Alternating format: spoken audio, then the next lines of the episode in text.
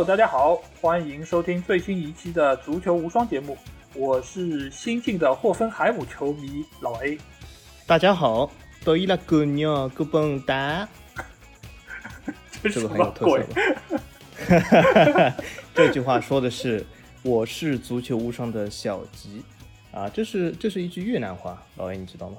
哦，我们现在是打算拓宽越南的粉丝群了吗？对对，为什么？因为越南有一亿足球人口，厉害吧？哦，那那值得期待哦。但是不管你是哪里的球迷，我们要开拓哪里的粉丝，你们都要来公众号里面搜索“足球无双”，来订阅我们的官方微信公众号。在这里，大家不但可以听到我们每一期的音频节目推送，还可以看到最独特的足球专栏文章。最重要的是，可以加入我们专属的粉丝群。只要在微信里面搜索“足球无双”就可以找到。期待你们的关注和加入。我还不知道呢，我们是要去越南来推广我们的节目。你是我们节目在越南的分舵的舵主是吗？是的，是的，我我为什么说这个呢？因为我也看了最近一个报道，说越南有一亿人口啊，最终是会成为一个一亿人口的足球市场。但我觉得这个东西很蹊跷啊，这有点像那个英超之前，呃，在中国就是和 PPTV 谈的时候，当时说国内有个呃机构说中国有一点七亿英超人口啊，这是听上去很多，但最后好像呃在这里面其实呃好像据说 PPTV 最终的购买用户啊和这个一点七亿差了很多，这也导致了最近这个腾讯接管这个英超转播的事件。呃，所以我们就以这件事来说，就是呃，现在英超腾讯转播英超这个合同到底是一年多少价值？好像版本很多。呃，对，因为现在来说，好像听到的有一千万、三千五百万和五千万三个版本。嗯，但至于是多少，我觉得上限大概也就是五千万了吧，对吧？你再怎么样，也就是跟我们这一期要聊的德甲是在一个水平线上，对不对？对对对，所以我其实就是啊、以这个越南这件事，我们来引出今天的话题，就是英超其实这次啊，无论是和腾讯签约价值是多少，至少在中国大陆地区啊，大家听好，在中国大陆地区，国内足球海外联赛转播排名第一啊，它就是德国足球甲级联赛，就是我们今天话题的主角。啊、所以从这个转播的角度来说，德甲是当之无愧的国内的第一联赛。呃，那么，呃，从全球的角度来说，我也承认，那肯定是英超的这个呃转播，就是无论是费用也好，面也广，就是肯定是德甲不能就是企及，但是德甲也可以排在全世界第二。所以我们把这个之前呃老也提过，就是第一、第二联赛我们要作为单独的一个一期展望，其他几个联赛并作一期。那么这个第一、第二、第几是怎么来呃分布呢？就是我们纯从转播的角度来说，那么我们呃以前有群友说过，对吗？啊，最终说到底就是看转播的高低，因为这意味着到底有没有人看，其他争论其实都是无力的。那么我们所以以这样来排分。那么我之前说了这个越南这件事，其实也是非常蹊跷，对吗？越南到底有没有一亿的足球人口啊？我是很怀疑的。但是这不妨碍我们开拓越南市场，对吧？如果呃我们的听众朋友里面有越南的啊、这个粉丝啊，欢迎你把我们的节目转给呃我们的越南的朋友。对，那我们这次就来到了五大联赛展望的第三期，我们就会来看一看嗯德甲联赛，呃，在新赛季会有一些什么样的情况，然后这些球队它有一些什么样的变化。因为其实德甲联赛已经开始，就昨天晚上已经是进行了第二轮的呃一场比赛，第二轮对对第一场，对对对对，这那其实我们也可以看到这些这十八支球队在这个赛季的一些表现。我们待会儿也会逐一来点评一下他们，比如说哪些球队可能会进入欧战区，哪些球队可能会不幸进入降级区，然后也会就我们比较关心的球员来进行一下展望。对，那我们就可以先来看一看，因为最近其实呃刚刚打了那个欧洲超级杯，拜仁是嗯通过加时赛是战胜了塞维利亚。对，因为作为上个赛季欧冠的霸主，拜仁其实是受到了呃目前来说最大的一个关注度。因为其实我们群里现在拜仁的球迷的数量也在激增啊，对吧？就尤其是现在一些新加入的群友都可以看到都是拜仁的粉丝。那那嗯相信很多球迷其实也应该说是拜仁的老粉丝，毕竟他们也作为一个老牌的豪门，呃，在足坛屹立了这么多年。所以我们要不就先让小吉来谈一下，就这场比赛你看下来的感受，就是拜仁还像之前那么强吗？他们因为之前是全胜夺冠的嘛。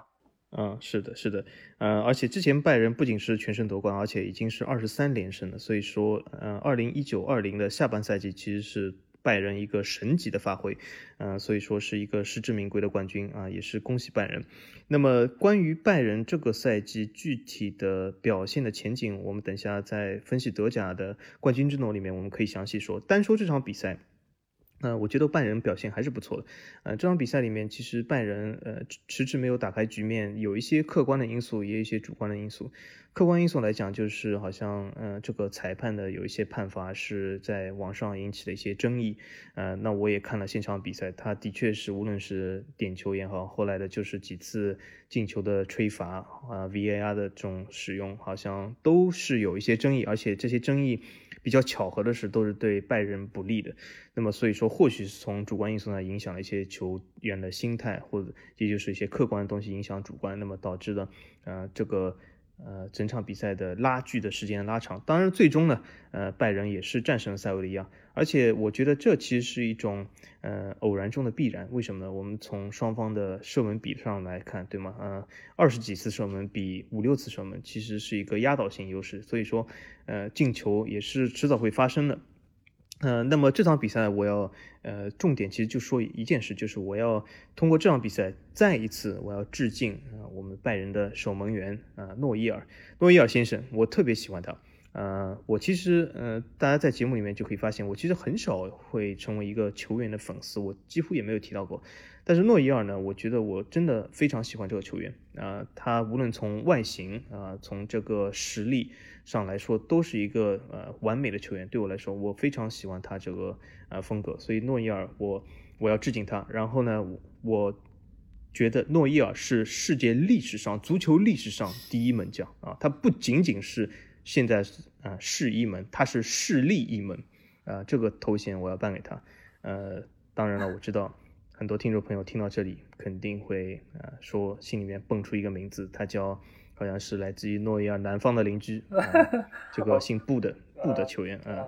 但是呢，我不认为姓布的球员能够超过他。诺伊尔因为是我我用嗯其实一句汽车广告的话来定义诺伊尔，诺伊尔是重新定义的门将，所以他是势力一门啊。这我就说到这里。对，因为其实我们已经说了很多次的那个门将盘点的那一期，迟迟都没有上线。其实我觉得我们对于门将的定义，以及呃谁是我们心目中就是最好的门将这一点，到时候大家可以期待一下我们那期节目，因为那期我们会好好来聊一聊门将，我们是怎么来看待他的，他在球队中的作用是怎么样子，以及纵观整个历史，哪个门将或者哪类型的门将，他们才是真正的最强的存在。你们可以等小吉说完了那期节目再来喷他，不用急，不用急，有的是机会，对不对？呃，或者再来点赞我，对吧？是的，是的。好，那我们在看完了超级杯之后，我们就来看一下，就是这个赛季的德甲联赛，因为德甲联赛已经开赛一轮了嘛，就是各个争冠组以以及保级组的队伍都已经展现过了，那我们就可以先来展望一下这个赛季。呃，首先你觉得冠军还会是拜仁吗？哦，这个问题一下子就问出来了。这个问题，这个问题很犀利，这个问题真的很犀利。而且，如果，呃，我这个问题其实说句实话，我考虑了很久了，我考虑的基本要有一周了，因为我觉得这个问题如果我说出来会有一些严重的反应。嗯，如果真的说是纯纯纯纯理性的考虑来说，我觉得这个赛季的冠军争夺将是在拜仁和多特之间，但是拜仁的优势。会非常的微弱，我觉得是五十一比四十九的优势。所以，如果是从这个角度来说，硬要选出一个的话，我还是觉得本赛季二零二零二零二一赛季的冠军，德甲冠军仍然是拜仁，但是拜仁是会有一个比比上赛季小的优势领先，这是我看法。哎，那我问你一个问题啊，就是你觉得跟桑乔转不转会有关系吗？就这个百分比？有关系。如果因为为什么呢？嗯，如果我们讲下赛季的话，这个关系并不是很大，因为其实多特蒙德已经准备好桑乔的替代者了。这这其实也是我嗯反复以前提到，就是我不喜欢曼联三德子这个转会策略的一种呃一个重要原因，就是我认为他现在这种策略是一个三输。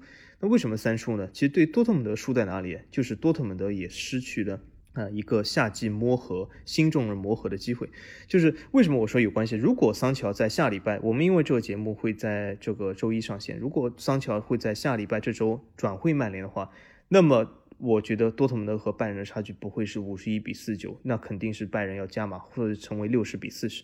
那那为什么呢？因为多特蒙德突然失去了一个前场的主力球员，那就算是他有一个替补谋划，但是也是比较突然的。那么从下赛季来说呢，我相信雷尼尔就是从皇马租借而来的球员呢，呃，他能够代替桑乔，或者是雷纳能够在这一点代替桑乔。但是现在突然要这两个年轻球员，而且都是十几岁的球员要代替桑乔是比较难。雷尼尔我其实非常看好他，多特蒙德，而且这次一下子租他两年，呃，因为他是皇马四千多万从巴西买来的一个天才的新秀，我我挺看好他成为一个新的罗德里格。但是让他突然之间。没有经过夏季很大的磨合，要接班桑乔是比较难。因为我对于这个赛季的拜仁的表现，我还是非常期待。因为其实之前的呃，就是盘点德甲那期，其实就说到了，就是这个赛季呃，弗里克半路接手之后，呃，他对于球队的整个改造以及战术的那个定型打法来说，他已经是做出了自己非常卓越的一个工作表现。所以这个赛季的拜仁，他在现在中前场的球员就已经非常固定的情况下，我觉得他们。现在正是一个开花结果的好时间，而且你也可以看到他们八比零战胜沙尔克零四那场比赛，在最后时刻，因为现在德甲是五个换人名额嘛，所以使得他们有大把机会可以换上一些替补以及年轻球员，其中包括就是从切尔西青年队引入的那个穆夏拉。其实我觉得这个球员的表现，尽管他也非常年轻，但是他在场上的那个表现以及那个成熟度，我觉得是非常好的一个年轻的新秀。我不知道为什么现在好像德甲非常喜欢从 从英格兰买人这件事情，我觉得应该也是跟呃英超球队比较看重户口本这件事情会有极大的关系吧。毕竟因为多特其实也买了贝林厄姆，对吧？对，因为德甲本来就是走青年生产路线的，所以说啊，从各个地方买人，呃，或者是发现一些青年才俊，呃，尤其是今后商业价值、可操作价值大的地方，那是非常有效，对吧？那么而且。那个德甲最近在北美其实也挖了不少人，所以说，那整体来说，呃，对德甲是有一些海外球员，而且里面有一个重要的因素，其实其他联赛所不具备的，就是不一定大家都知道，就是德甲对外援是不限制的，呃，很多国家对非欧盟外援是有限制的，那德甲是不限制，所以说，呃，德甲有很多的呃亚洲球员、日韩球员，也有很多的美国球员，对吗？呃，多特蒙德也有美国球员，对吗？之前卖给。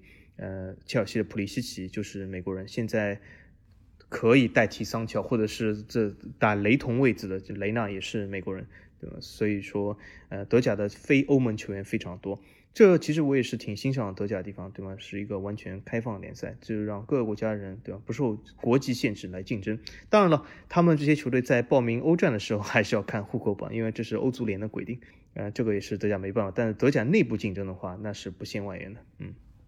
所以我看了就是拜仁和多特比赛，尽管这两个队伍其实那一轮的比赛都是一场大胜，但是我可以看到的是拜仁在目前来说，他可能中间有部分位置是年龄偏大，但是他其实已经有非常多的呃替补以及年轻球员在后面做好准备，可以随时上场比赛。所以拜仁在这个赛季，我还是大概率觉得他们是能够拿得冠军，尽管可能优势不会那么大。毕竟，因为其实后面的那两支球队，因为我其实是把这个呃德甲的十八支球队是分成三个档次，每个档次是六支球队，然后那第一个档次的球队里面又分为一二三三档，所以我觉得拜仁在这个里面是作为第一档，我觉得他们是应该大概率是能够拿到冠军。然后第二档的球队是多特和莱比锡这两个球队，我觉得他们要挑战拜仁，其实还是总觉得还是差了一点。你你很难说是球员层面，还是说教练层面，还是说他们的心气上面或者经验上面。那我觉得，呃，在这里来看，呃，多特在这个赛季，你不管是桑乔走或者留，我觉得都还是很难能够撼动拜仁的这个王朝。因为在我看来，弗里克上任之后，他们应该还能够有有个几年的冠军来缔造他们的拜仁王朝。尽管可能在欧冠里面不会像上个赛季那么的轻松。全胜拿到冠军，那你这边你觉得就是后面的，比如说真四、真四组的这几个球队，你对他们有些什么样看法呢？呃，我其实是把德甲呃定义成呃，就是除了保级队以外，就是其他球队剩下球队我定义成呃七个球队。那为什么要七个球队呢？因为呃，我们英超有一种说法叫 Big 六，对吗？就是有六个，对吗？B 六球队。呃，那么德甲既然一定要超过英超，那肯定要有七个，所以我就划分出了七个球队来，啊，就好称号称了就是 B 七球队，对吗？那么好，那么如果我我我我就是放七个球队，那么我也其实这七个球队里面不是一个就是完全是一个级别。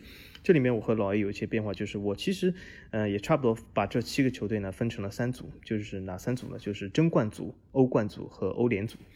这七个球队，因为七个球队毫无疑问是肯定有些球队要落入欧联，这是没有办法，无论他们实力高低。那么我的争冠组呢，和我我刚刚听到老 A 是讲是拜仁一个档次，多特、莱比锡一个档次，然后剩下。那我的看法是，第一档次争冠组是拜仁、多特。我认为本赛季的冠军，这里也是我们的预测，就是本赛季的冠军是从拜仁和多特里面决出。呃，其他球队对争冠的机会，我觉得要比这两个要少很多。当然，这里面刚才我说过的，拜仁的机会还是要比多特多的。所以说，如果我把这个呃列为第一档，就是争冠组，拜仁、多特，拜仁第一，多特第二，这是我的列法。然后第二档呢，我是称为欧冠组。欧冠组呢，我放入三个球队。呃，一个是莱比锡，一个勒沃库森，一个门兴格拉德巴赫，这三个球队呢，呃，我把它列为欧冠组。那么很明显，我们看到啊，这个德甲四个欧冠名额，那么其中有一个球队就会非常有遗憾的啊被踢出这个欧冠组。那么上赛季是勒沃库森没有拿到，这个赛季是不是还是勒沃库森？呃，我们是现在分析还是呃，老鹰觉得等下我们再一个。球队分别说呢？没关系，你想到就可以说，我觉得没关系。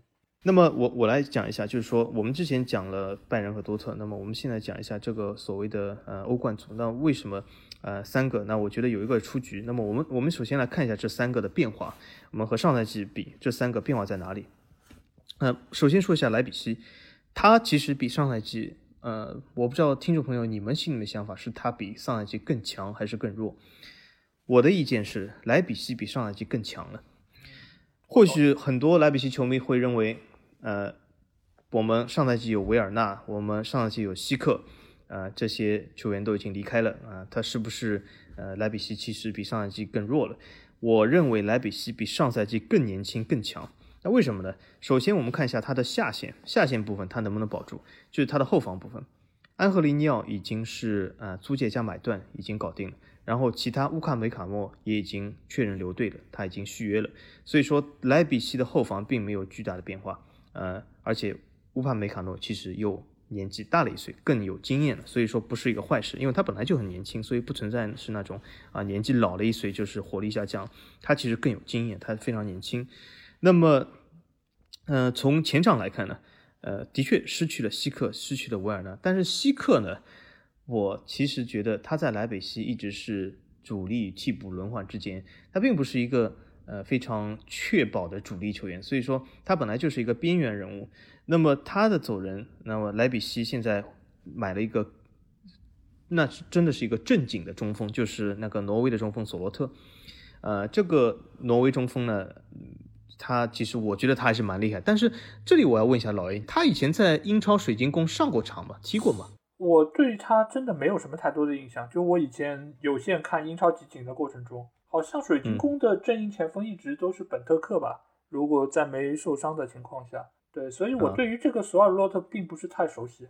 嗯，那么这个索洛特呢，他是出自水晶宫，然后水晶宫呢把他租给了这个土超，呃，好像是特拉布宗体育，好像是我记得。然后他呢，但是有一点确认，就是他在土超拿到了最佳射手。然后是莱比锡这个赛季买入他，那我为什么觉得他非常不错呢？首先，他和哈兰德是队友。那我们之前说，呃，多特哈兰德，他和哈兰德队友，但是在挪威国家队里面进球，他比哈兰德更多。也就是他是在挪威国家队里面真正的那个中锋，而哈兰德，呃，其实在国家队里面，呃，扮演了一个非中锋的角色，因为因为索洛特的体魄比哈兰德更强劲。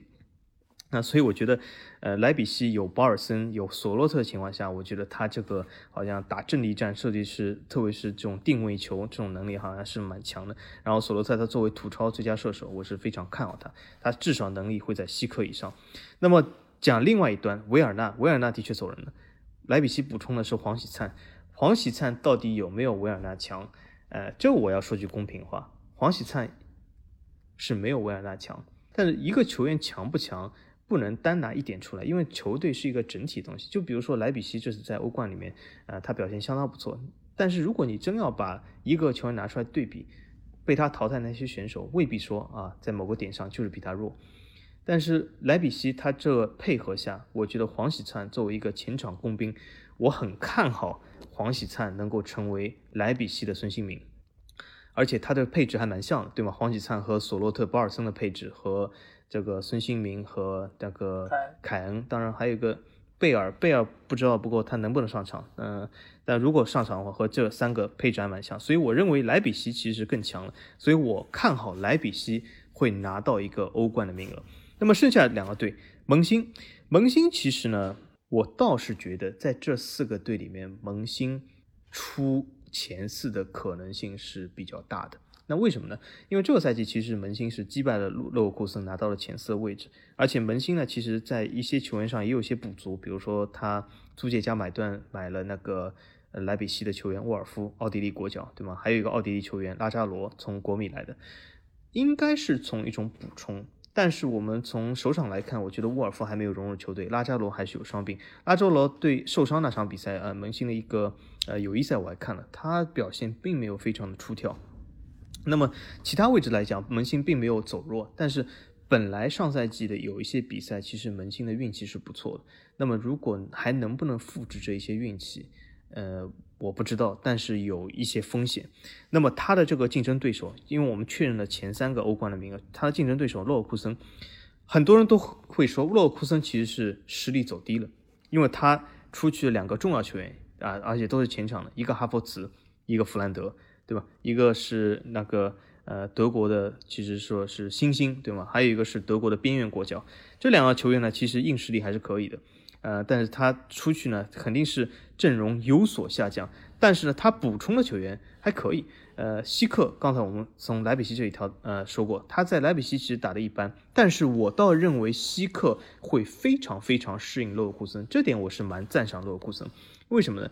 因为勒沃库森，我给他定义，他是德甲的曼城。他为什么是德甲曼城呢？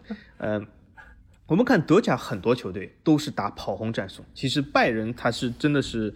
呃，这里已经是不能称为跑轰了，他基本是那个王者的存在，对吧？但是其他球队，比如说多特也好，莱比锡也好，对吧，都是跑轰战术。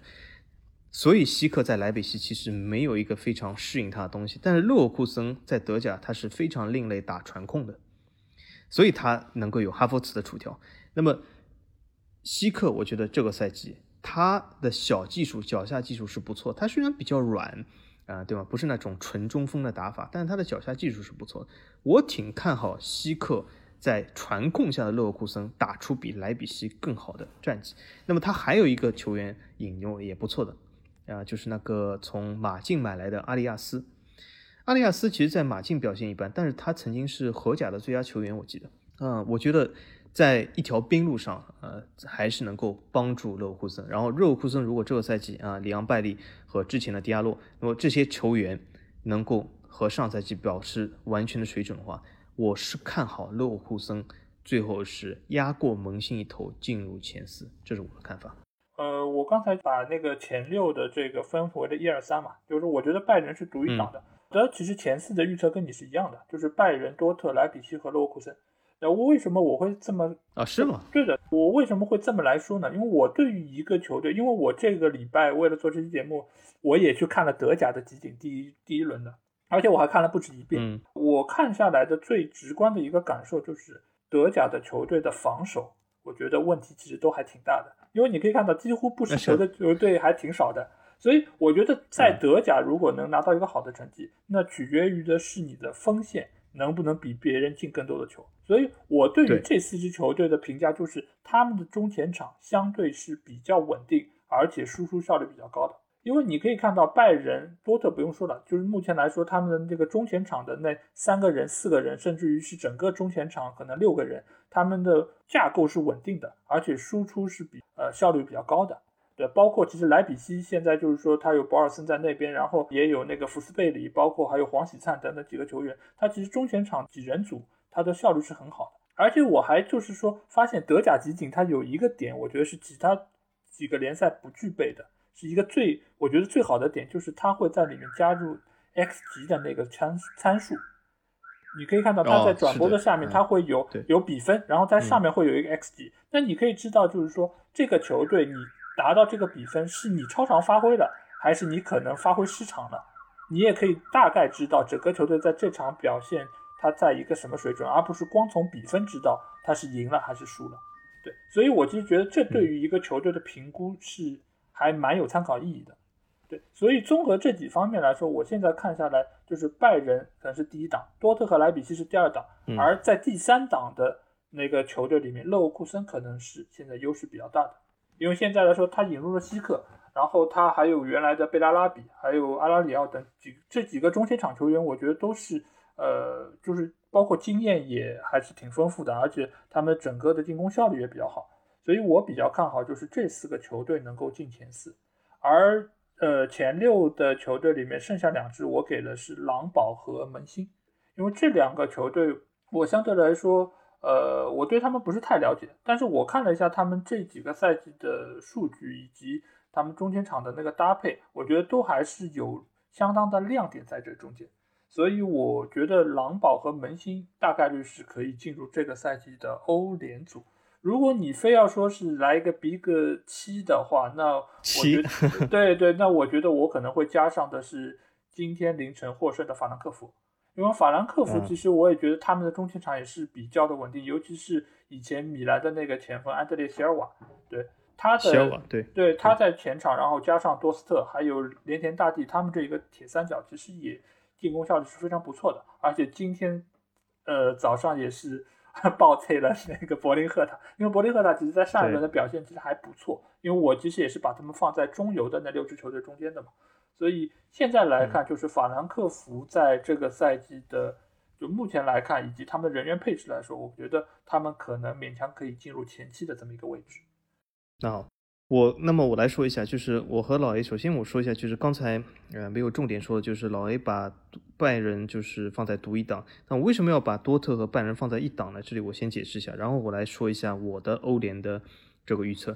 那么首先拜仁他独一档的强，这我也承认，他拜仁实在真的强，而且这次补充了萨内，那基本就是前场是处于无敌状态了。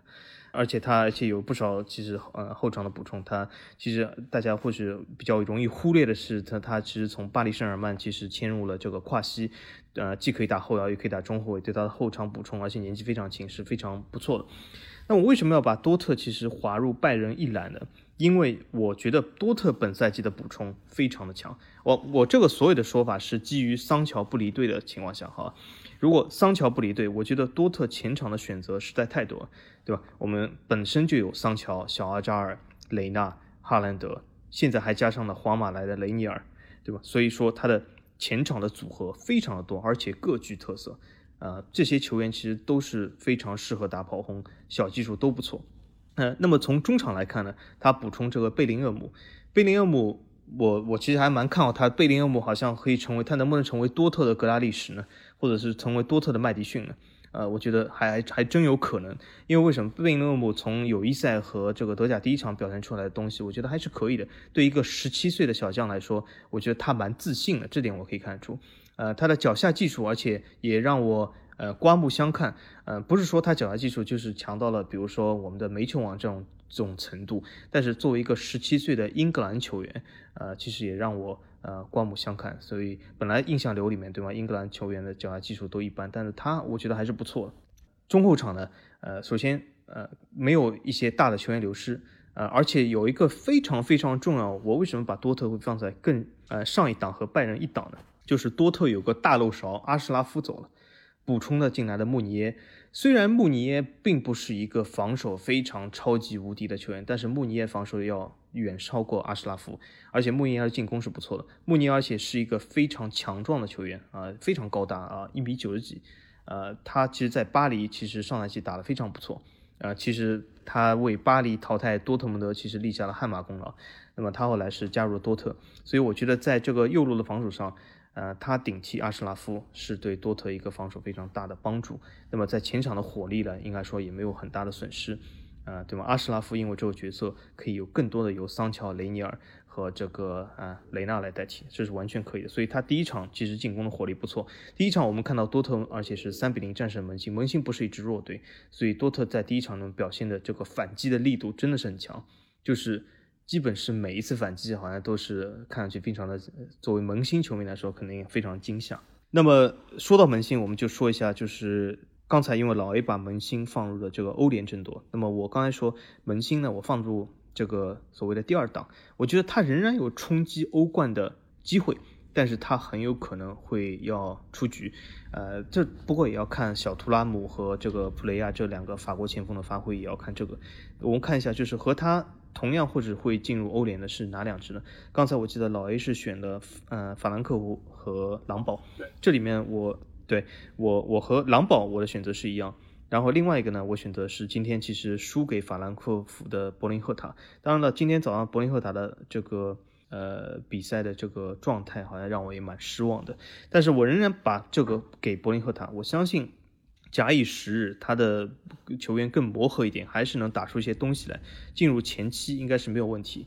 呃，而且就是说，呃，他而且还呃，他的这个库尼亚对吗？从呃这个是德甲本来买来的，我觉得他还是有一些呃东西。然后皮亚特克呢，其实让我挺失望，但是我希望他至少能够发挥出一些意甲的这种，好像是在米兰这种东西来。那么我希望他能够。呃，不说他是怎么样，他至少能有莱万一半的成就，我觉得柏林赫塔就能进前七的，对吧？只要有一半就可以了。当然了，柏林赫塔我其实呃并不期望他这个赛季就出很多成绩，进入欧联呢也是一个非常好的目标，也是一个合理目标。柏林赫塔呢，其实我觉得他现在现阶段呢最重要是把自己的新球场，对吧，建好。那么马上要开工了，呃，预计二零二五年建好，所以祝愿柏林赫塔有一个非常好的新球场。当然，他现在主场。德国柏林奥林匹克这个球场我也非常喜欢，非常的有历史感，有庄严感。对于狼堡来说呢，其实我觉得狼堡是最有可能跌出前期的球队。然后就是老 A 说的那个法兰克福，或许有可能会取代狼堡位置。为什么呢？狼堡这个赛季其实呃人员上没有什么大的补充，没有什么大的流失，但是狼堡是非常依赖他那个荷兰高中锋的。这个球员发挥好坏，直接决定狼堡能不能在前期。他如果发挥不好了，没有像上赛季以前那样了，或者这个球员好像最近好像一直在和热刺传绯闻，对吗？那么如果他离开狼堡去热刺，那么我大概率觉得狼堡是要跌出前期，然后被法兰克福取代。呃，对，这个就就是你说就是那个维格霍斯特，对吧？就这个球员，其实确对，确实就是狼堡现在进攻的一个核心的存在。如果他的离去，我觉得他的影响可能应该远比多特蒙德失去桑乔要更大的。所以目前来看，对我觉得这个来说还要看，就是下月初那个转会截止期之后，呃，我们再来看他们的阵容的一个最后的情况。那我们如果说是，呃，那你对于那个前期还有什么要要说的吗？如如果没有，我们可以进入这些。保级组，因为这次保级组其实我觉得里面的球队其实有些比前期或许还更大牌呢。对对对，那我们可以来看看我们对于保级这些队伍的一个预测，因为我其实保级组也给了六个名额，我可以先说一下我我先说六，我先说一下我的，然后看看是不是跟小吉的一样，或者说小吉是不是会有一些新的补充。呃，我觉得这个赛季我最不看好的六个球队是沙尔克、不莱梅。比德菲尔德，等等一下，老 A，你你是从最最就是从十八位开始，就最不看好的开始对对然后一到多少号？前几个肯定是最不看好的，沙尔克、布莱梅、比德菲尔德、柏林联合，然后美因茨和奥克斯堡。呃，和我的真的不一样啊。那好，那你先说一下原因吧，然后我来说为什么我的不一样。哦，行，那因为我其实主要是看了这一轮的集锦，以及他们在这个窗口的一些一些转会情况。因为我其实没有办法跟上个赛季有太多的比较，就这点来说，我就是看了这一轮的比赛，我觉得沙尔克，因为瓦格纳其实这个倒是我一直都不太看好的一个教练，然后他的存在我也觉得很迷思，为什么他还没有被解职？对吧？就这也是为什么我们上一次会提出一个呃最早下课和最差教练不是同一个人的一个 一个原因，就是瓦格纳，我一直觉得他早就该走人了。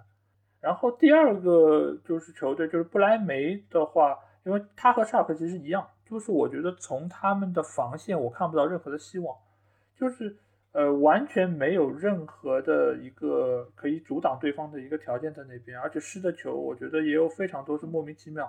对，不莱梅上场比赛，其实我觉得他的多个失球其实都都挺。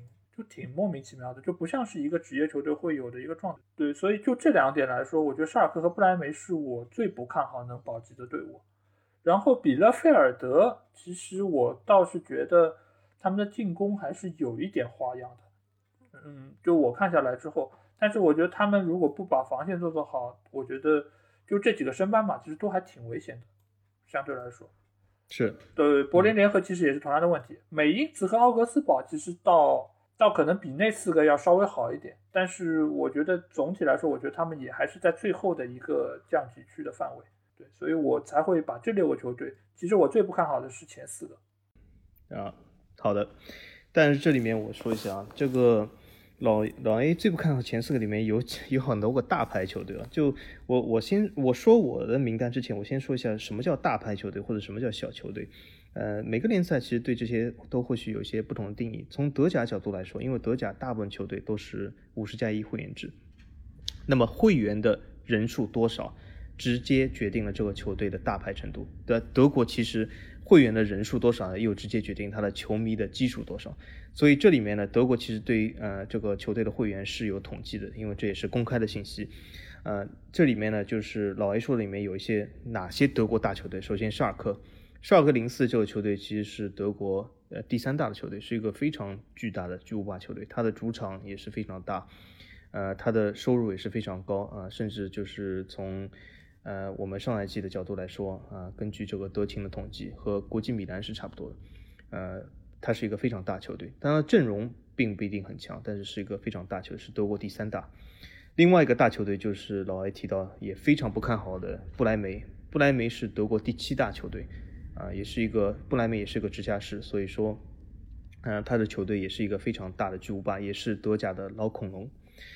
这两个球队呢，就是非常大。那么另外一个保级压力比较大的球队呢，是比不莱梅更大，但是比沙尔克规模小一点的斯图加特。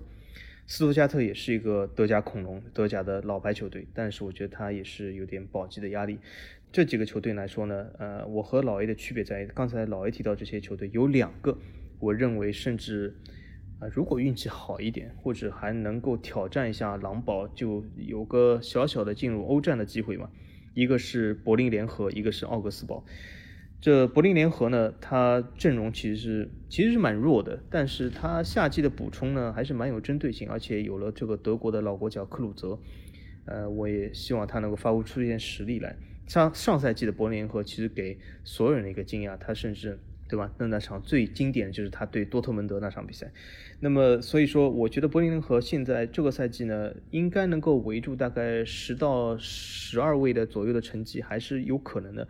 奥格斯堡呢，作为这个保级的，好像是呃老油条了。那么，我觉得他好像再来一次保级也是没什么问题。那么，我列出的六个呢，呃，这里面和老 A 不同的地方就是我这里面也有沙尔克。啊，那我先说一下相同的几个球队，沙尔克。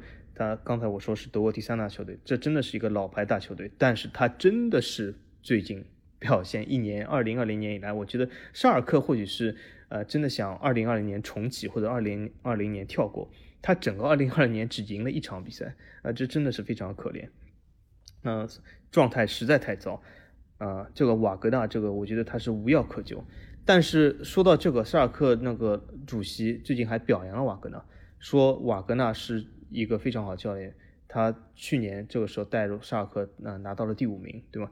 但是很多球迷应该也提醒一下这个沙尔克主席，他的确是冬歇前拿到第五名，但是沙尔克冬歇以后拿到十二名也是瓦格纳，对吗？所以说，这这个教练我觉得是有明显问题的。沙尔克如果还是瓦格纳在，那么真的非常遗憾。本来我其实是。非常不希望德国这些大的老牌球队有降级的，甚至这次斯图加特升回来，我是非常高兴。那汉堡没有升级成功，我是很遗憾。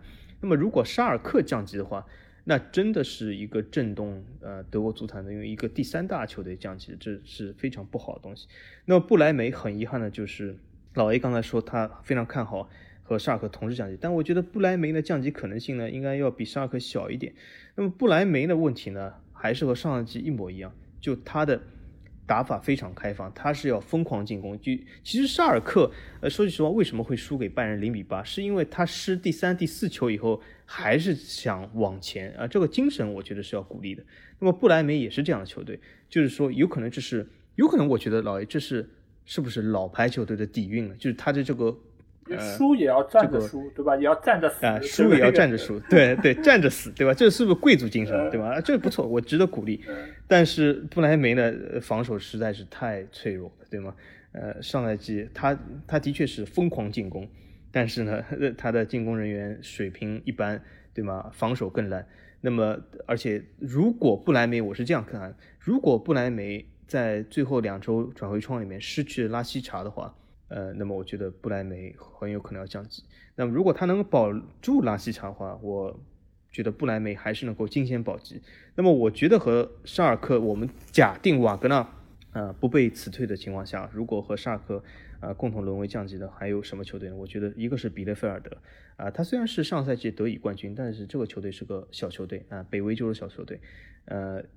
他北威州老大哥非常多，比勒菲尔德其实在北威州是一支非常小的球队，他有点和他上赛季比勒菲尔德就是他的呃也是北威州的邻居球队帕德伯恩一样，其实浑浑噩噩、升升降降对他们来说也无所谓，所以说他并没有一个拼死保级这种决心在，所以我觉得他降级可能性也比较大。那么另外一个呢，就是说呃比勒菲尔德也是一个北威州的邻居，就是科隆。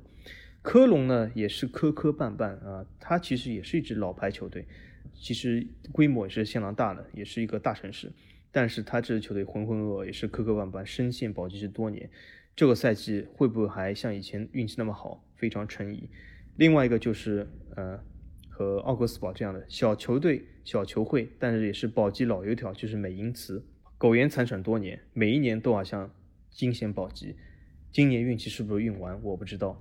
对吧？那么还有一个就是我刚才说的啊，第六个球队就是，呃，也有保级风险，就是另外一个德甲大球队斯图加特，他这次阵容其实没有补强，他的问题在于哪里呢？其实如果纯论阵容的角度来说，他其实是有一些优势，并不是说啊是这六个里面最差的。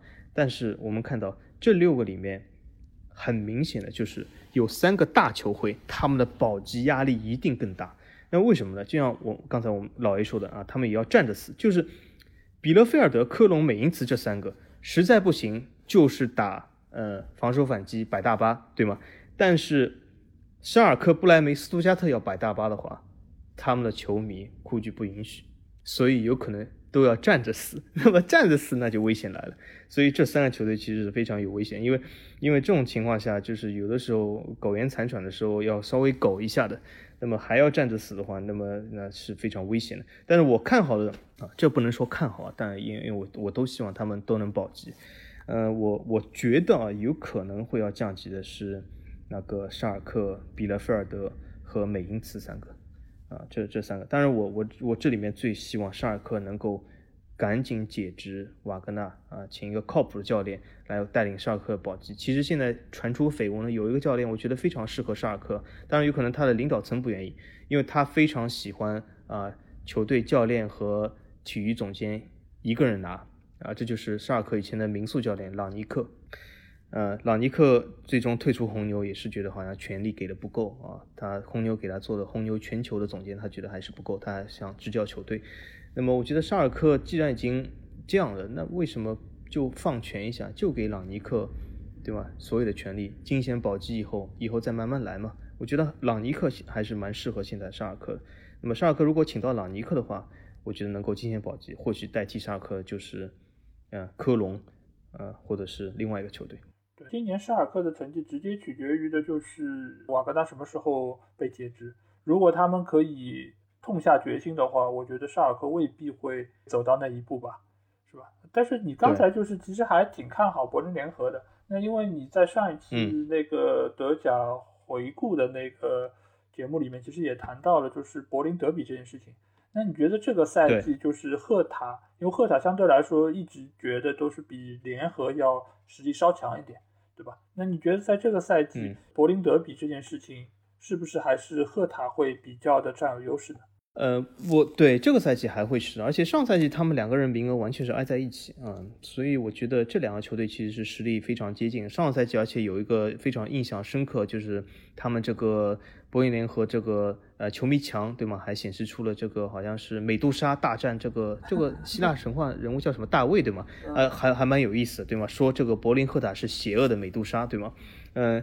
呃的确是啊，这是代表了呃邪恶的资本主义，对吧？这个柏林联盟是来自于这个呃东部的社会主义这个球队，对吧？也蛮有意思的。那么我觉得这个赛季呢，柏林赫塔肯定是还有一些优势的。呃，联合来说，呃，长期来看他很难挑战赫塔，因为这两个球队规模是有巨大差距的。柏林和在一个非常小的球场，赫塔现在是在一个非常巨大的球场，而且他的新球场也正在造，所以说从规模上来讲还是差距蛮大的。但是呢，我觉得柏林联合呢，它有一股非常勇于战斗的精神，这点是赫塔现在非常缺乏的。赫塔呢，从另外一个角度来说，雇佣兵的这个好像成分多一点啊，就是说他好像这个球队的捏合，这个那股精神力还没有出来。就是遇到一些比如说呃防守差的或者是精神力差的球队，他是可以赢；但是遇到一些比较稳固的球队，像今天早上法兰克福，他好像就不行了。呃，所以我觉得赫塔呢，应该是和联合还是名次非常接近，但是联合要超过呃赫塔还是非常难的，甚至摆在联合前面的其实还有一些德甲的老牌球队，比如说霍芬海姆和弗赖堡这些，呃，我觉得所以说联合柏林联盟还是要先就是超越这些球队，才能进一步挑战赫塔，这我看法。那在。节目一开始，其实我就说到了，这个赛季我可能会作为霍芬海姆的球迷出现。对啊，对对，但是为什么都没有说到？嗯，对对对，因为因为霍芬海姆首先他也是上不上下不下嘛，我也是把他们排在我中间六个球队的中间的位置。为什么会喜欢霍芬海姆，或者我想要去做他们的粉丝？就是之前也说到，就是霍普的存在，因为我觉得呃有这么样一个老板，然后经营这么一个小的球队，然后打到现在这么一个成绩。我觉得我有理由去支持他们一下，对。但是我看了他们上个礼拜的比赛，我觉得这个球队问题还是蛮大的，就就感觉尽管他们赢球了，但其实赢的也还蛮艰难的，而且进球的都没有说服力。对对，都是克拉马里奇。而且从整个赛后 X 级的这个数据，你也可以看到，其实他们打的并不太好。但是呢，我从另外一个方面来说，对吧？他们能够在最后的伤停补时打入。那个进球获得这个比赛的胜利，最起码说明他们的精神力还是不错的，对吧？这这一点其实跟曼联也还挺像的，所以我觉得我还是会持续的去关注他们的表现，然后或者说是看一下他们这个赛季能不能对于上赛季能有一些突破，这个其实也是我主要粉他们的一个原因吧。对于中游的这些球队，包括其他刚才可能没有提到的弗莱堡，或者说是其他的球队，你还有什么要补充的吗？呃，这些球队其实和上一季差距并不大。呃，弗莱堡呢，呃，其实也是一支呃蛮有雄心的小球队。我们上次节目其实也提到过，弗莱堡这么小一个城市啊，一个小球队，他还造了自己的新球场，还还挺不错的。呃，所以说，呃，他呢，我觉得还是看好他长期能够在德甲就是待下去，而且。啊，我觉得弗莱堡这样的球队，他也没有必要需要一些呃雄心去进入欧冠或者这样，我觉得是不适合他，而且不适合他这个城市规模，呃，强求这些是没有意义的。他能够有一个好的球队，建立一个自己的球场，为社区带来更多的好的东西。弗莱堡现在的位置也挺不错，呃，能够争取保级，每个赛季都留在德甲，能够有一些德甲的大球队来造访他们的城市来进行比赛，我觉得对当地球迷就是一种很好的享受。因为上一次其实我们在德甲回顾时候，就五十加一这个话题，其实也进行了一个讨论，而且好像还挺受到听众的欢迎的，对吧？因为那期节目的收听率其实还挺高的。那你看一下，就是这个赛季就是开始之前，就是五十加一和非五十加一的队伍，哪个阵营的球队的提升更多，或者说哪个阵营可能下个赛季的表现会更好一些？嗯，这里我我首先就是，其实呃，德甲其实有三个阵营啊，十八支球队有三个阵营，其中五十加一的球队啊，一共有十三支，也就是十八支里面占十三支，它是非常比重非常大的，也就大部分球队是纯五十加一球队。这里面，呃，其实我们之前提到的一些老牌俱乐部都是这样的，比如说拜仁、多特、蒙辛、沙尔克、布莱梅、斯图加特，对吧？这些球队都是这样的纯啊传统五十加一球队。那么剩余的五支里面呢？也不能说他们这五个都是非五十加一球队，为什么呢？因为这五个里面有三个是官方承认的，有两个是官方不承认的，或者他们自己都是官方不承认的啊。这里为什么？呃，所以我们在分析他们的就是强弱以外，或者是五十加一对非五十加一，我们先要把这呃五个球队有一些区别。其中，德甲官方和俱乐部自己官方都知道的非五十加一球队，一个是呃大众集团的狼堡沃尔夫斯堡。一个是这个拜耳药厂的勒沃库森，还有一个就是霍普 SAP 集团的霍芬海姆，因为这三个都是已经得到了官方的认可啊。其中前两个已经是非五十加一，呃，几十年了，因为从成立那刻开始就是厂队。那么霍芬海姆是因为霍普对他们持续投入超过二十年。那么由另外两支球队，其实在德甲里面。从德甲本地来说，这就是有一些区分了。就是海外球迷好像还是蛮喜欢这两支球队，但是从德国来说，这两支球队是最遭恨的。也可以说，德国其实德甲其实阵营分成两个，一个是十六支球队，还有一个就是这两个。那么这两个是哪个呢？一个是这这个龙头老大，就是其实最遭恨的和拜仁其实真的是德比较。我我觉得他们两个才是真正的德国德比，因为多特蒙德和拜仁其实是没有仇恨，他们两家俱乐部关系非常好。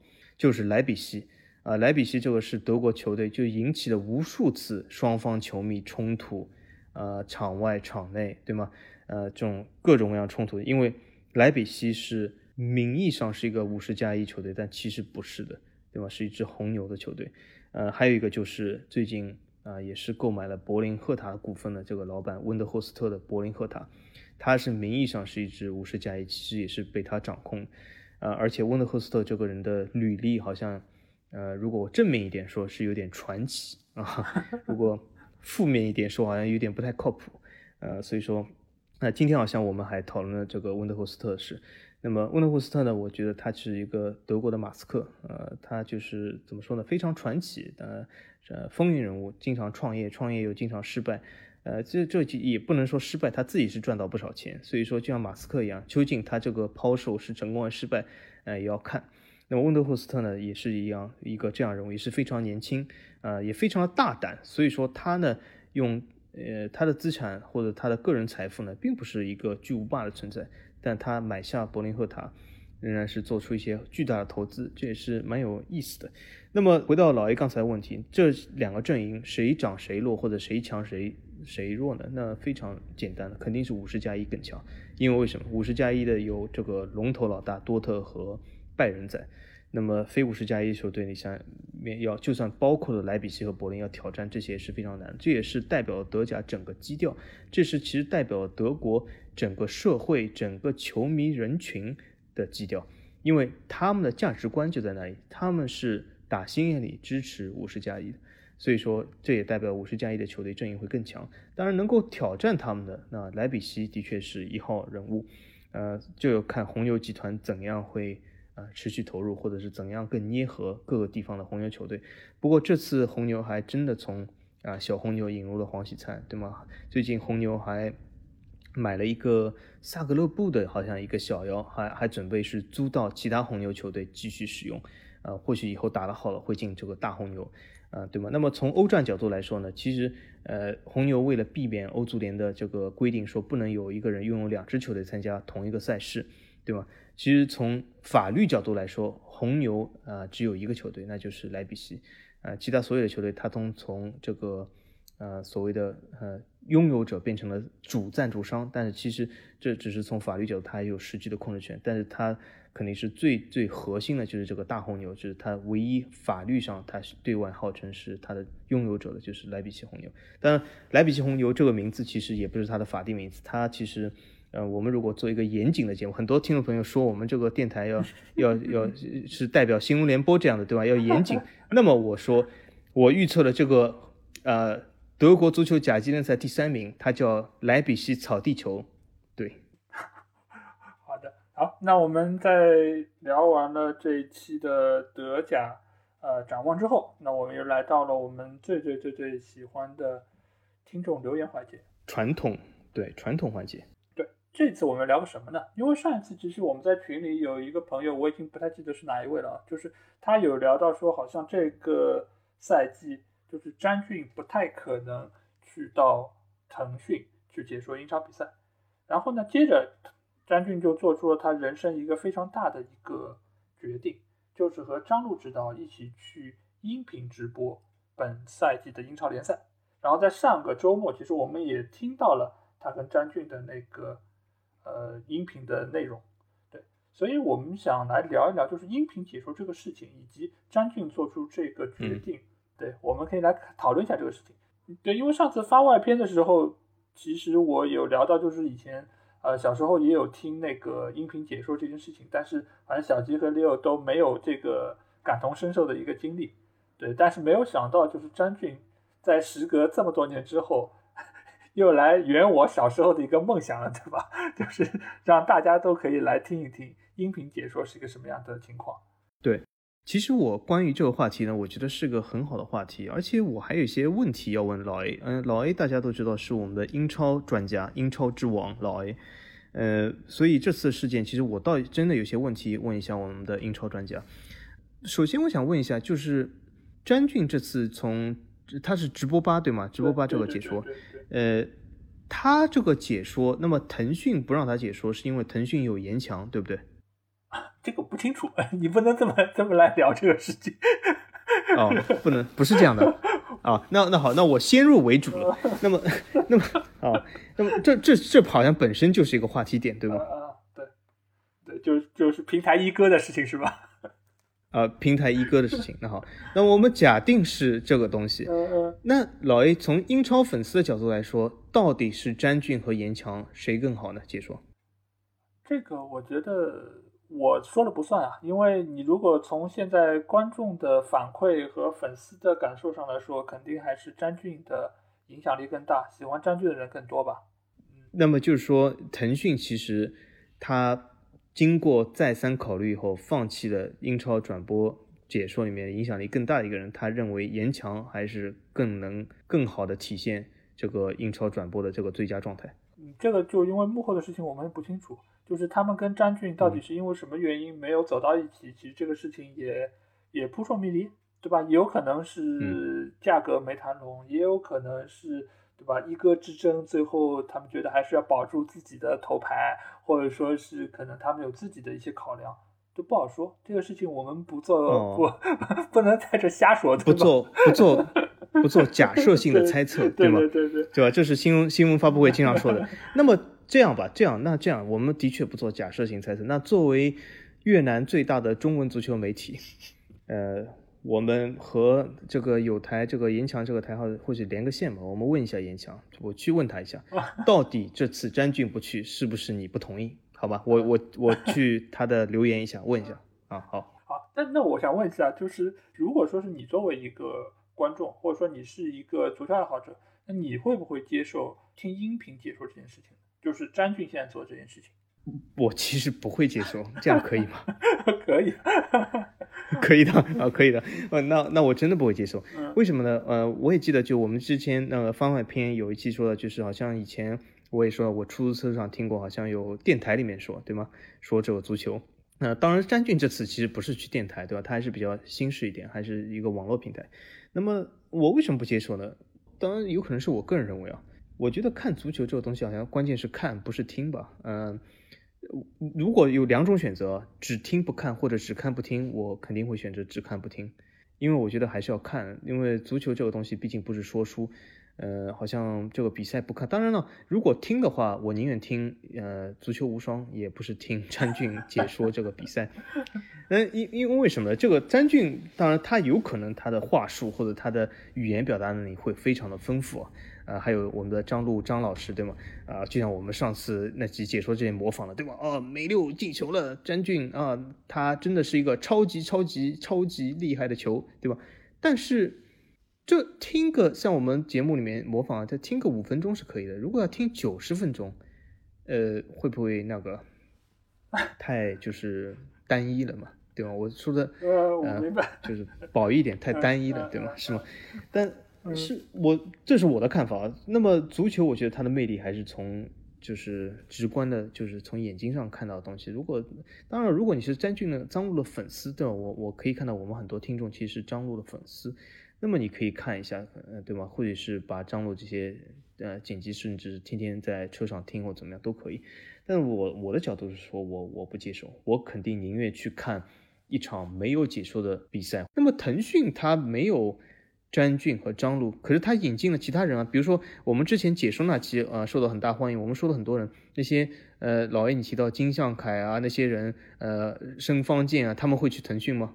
呃，金相凯因为他他是爱奇艺的主播，所以他肯定不会说，而且他是爱奇艺的头牌嘛，他他显然也不会去到腾讯，所以腾讯现在他其实可以挖的人，我现在看来他们好像腾讯的那些解说主要是以前北京北京电视台或者说是北京那个圈子的一些解说人员居多，我不知道这可能也是跟他们的一个圈子有关系吧，因为毕竟是严强就在北京，对对对。对，所以这个就是我觉得这肯定也是跟每个平台它所有的一个圈子是有关系的，所以我觉得大概率现在不签也就不会再去有新的引援了吧？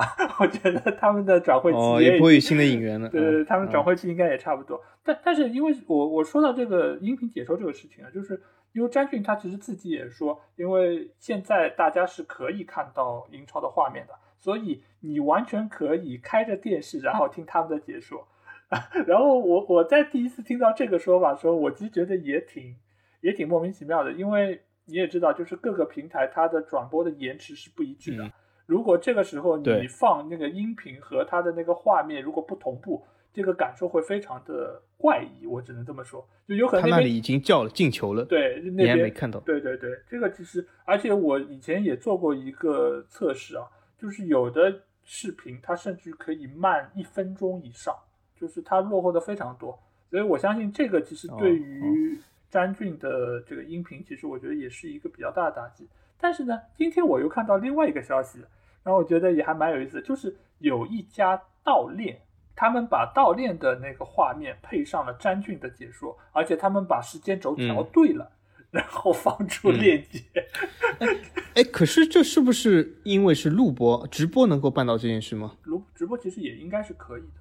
就是说，你只是晚一点吧，就是你相当于是视频和音频都慢一点，然后把它们调到同一个位置点，然后再放出来。哦，对，就是他故意延时直播，对吗？比如说他延个一分钟，他就有时间去做这个音轨了，对吗？延时直播。对对对，他只要把两个音轨放在一起，然后再用一个渠道去输出，应该就可以做到这一点，就让你仿佛看到的就是詹俊的直播。